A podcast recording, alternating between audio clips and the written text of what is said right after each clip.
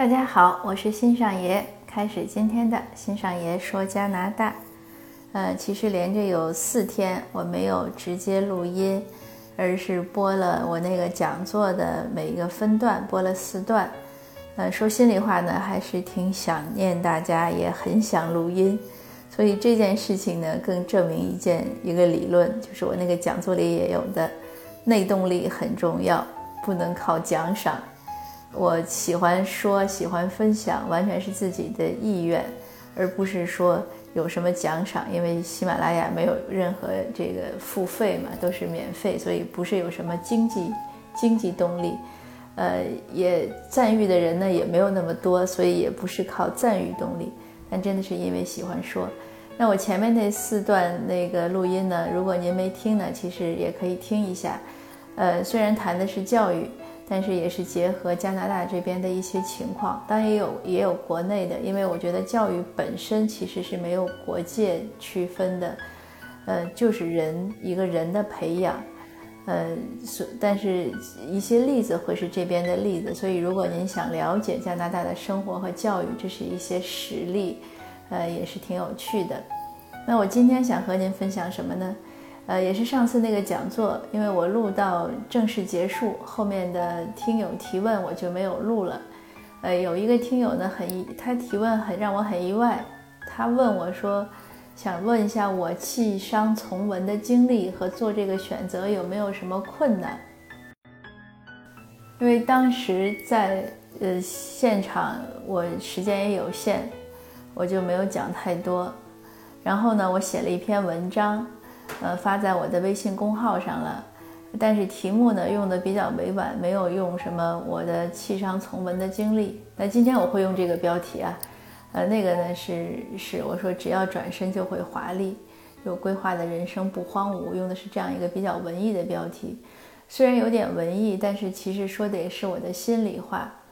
呃，我为什么一直没有大张旗鼓的写过我自己这个弃商从文的故事呢？呃。主要原因是觉得真的是对我来说这不是一个痛苦的选择，呃，但是那个听友问了呢，我觉得也讲一下也蛮好，因为很多人，尤其是想移民的人，可能尤其中年人都会想说，我这个有舍和得嘛，这个放弃嘛，都会有一些犹豫和纠结，呃，那是这样的，我们先从事情本身来说，说起来，这个应该是十年、十一二年以前的事情了。呃，我上学比较早，呃，小学呢又上了五年，又没有补习过，所以我是一口气上了十五年，读了十五年书。大学毕业的时候呢，应该还不到二十一周岁。那然后呢，我又打了一年工，呃，就连续在单位上班呀，后来到民营公司打工，之后呢，我就开始做生意。我做生意呢，呃，也比较顺，是因为我父亲的公司。呃，那我就跟着我父亲做，后来我先生也一起做，所以就是家族小企业，呃，这样呢，也就是相当于有人带你嘛，这个很重要，因为商业其实就是一张纸，里面那些细则，有人跟你讲你就明白，没有人跟你讲，要靠你摸索呢，就要花很大代价。所以我觉得我一直是很顺利的，非常顺利。比如说，我从小虽然有这样那样的一些挫折，被老师嘲笑呀，同学就是也不叫 bullying 吧，也不叫霸凌，就是呃疏远呀，呃我自己有一些小的问题，但是总体来说呢，嗯都很顺利。而且我属于考试型人才，不管学习好不好，总是能考上，哪怕就是六十几分，反正能过那个合格线。所以没有太大的挫折，那找工作呢？当时那个是有一点挫折，那个以后我也可以写篇文章和年轻人分享一下。呃，但是现在回头来看，那些都是小 case 了，就是不算什么。但是当时因为刚步入社会，大学刚毕业，比较稚嫩。那后来做生意也是这样，所以没有吃太多这种就是蒙昧的那种苦，就是你有的时候怕什么？就是你绕弯子，你不知道，没有人教给你。现在呢，为什么我喜欢分享，也是因为我觉得自己太幸运了，想做什么都能做成。呃，虽然付点辛苦，但是没有特不特别多的冤枉路，所以我就喜欢分享。那我觉得我既然这么幸运，我应当把这些我很容易获得的经验呢，呃，告诉别人，这样省得别人去碰壁，因为不是每个人都这么幸运，对吧？就是不是每个人你都能生活在城里，从小不挨饿不受冻。那我们有这样的条件，真的是上天所赐。呃，那说到这儿，就是我做生意的入行呢也很顺利，当然我做的很辛苦。所以这个里面也其实有一个这样，就是很多人起点很高，为什么做不好呢？呃，那有些人可能起点不高，能做好呢？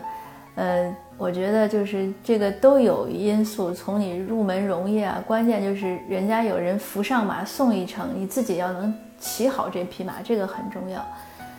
我问心无愧的讲，我工作那些年是非常非常勤勉的，一天工作肯定是超过十个小时，甚至十二个小时，然后一周呢都是七天工作。在我小孩，呃，应该是我小孩可能一两岁之前，我全部都是这样在干。所以当我工作了十五年之后，我的文章里也有写，一方面呢是我越来越不喜欢当时所处的那个商业环境。我不能说现在国内的商业环境怎么样，但是当时呢，我们还是喝酒喝订单的可能性啊，有一些，呃，商业中的呃规则啊、潜规则啊，有一些行政主管部门的压力啊，就是人人治嘛，他没有法，他一句话，那你就要去做，所以这些事情都不是我很喜欢的，而且包括客户这种赖账，就是说的好好的，签了合同都没有用，他说不给你钱就不给你钱。呃，现在我不知道，当时我们要起诉这个赖账的，你要到他身份证所在的地方，还不是他店的那个地方，就是他开店不是那个地方。那很多人你根本不知道他从哪儿来的，你你这个很难找。这些这些种种因素呢，就是因为我做了十五年嘛，就会越来越积累多，不是很喜欢。那另外呢，就是行业在变化。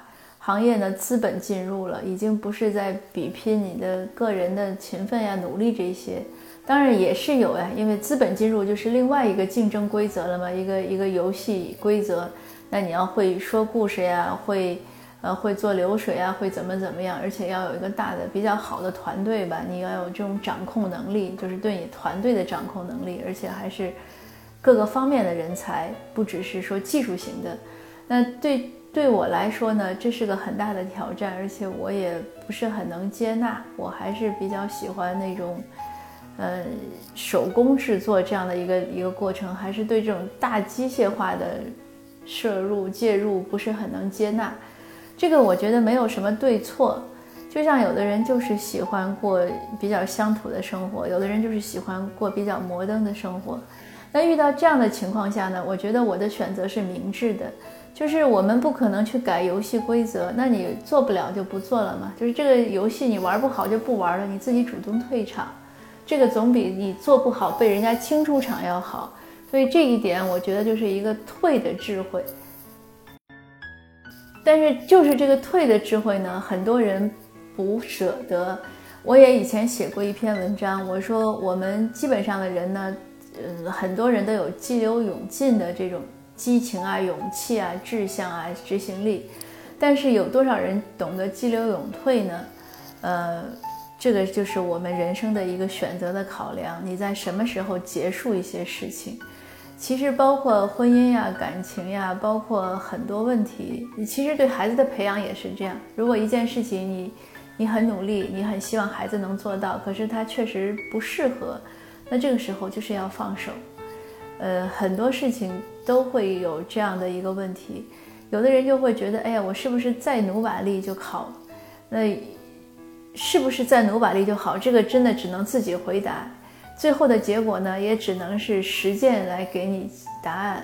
也许真的就突然创造奇迹了，对不对？也许，比如说我当时再坚持一两年，那突然我就开窍了呢。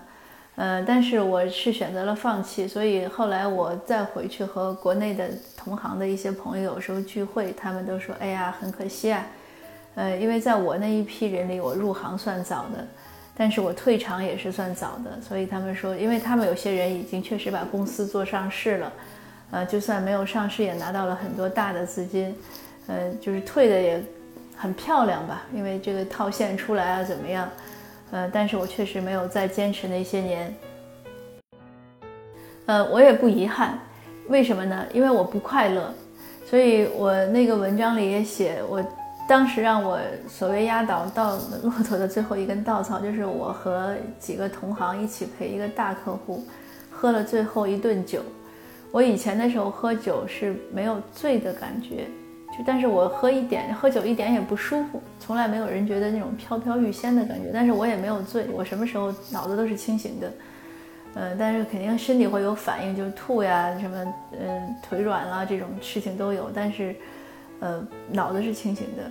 所以那一天呢，我喝到一可能大概有半斤白酒，而且是高度的时候，就是确实觉得不舒服，也没有再喝了。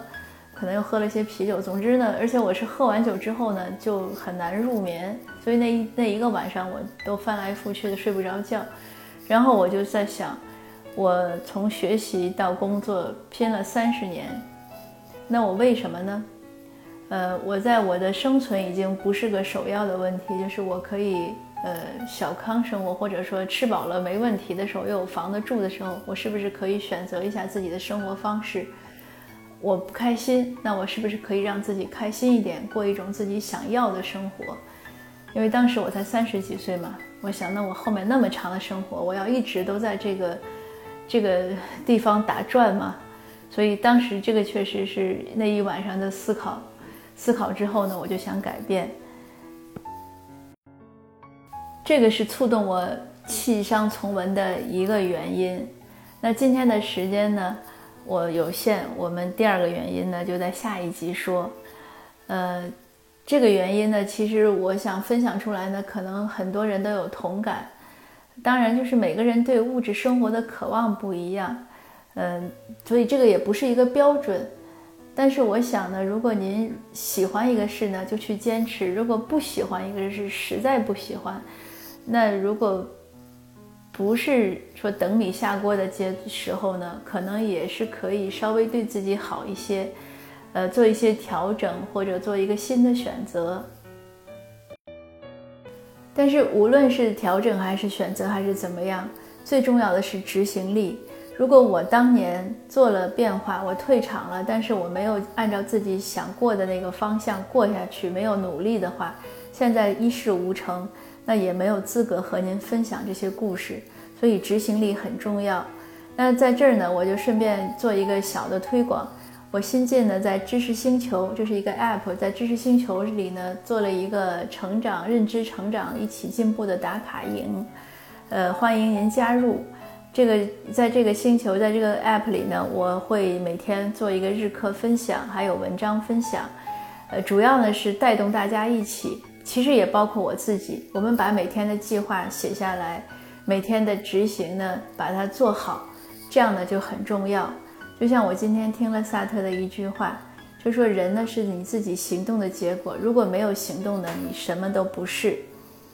呃，那最后呢，就是也还是一个美好的祝福，祝大家无论你想什么呢，都能心想事成。重要的呢，就是无论你想什么呢，你都要从今天开始一步一步的做。好，谢谢您的收听，期待下一次和您分享我的另外一个气商从文的原因。好，再见。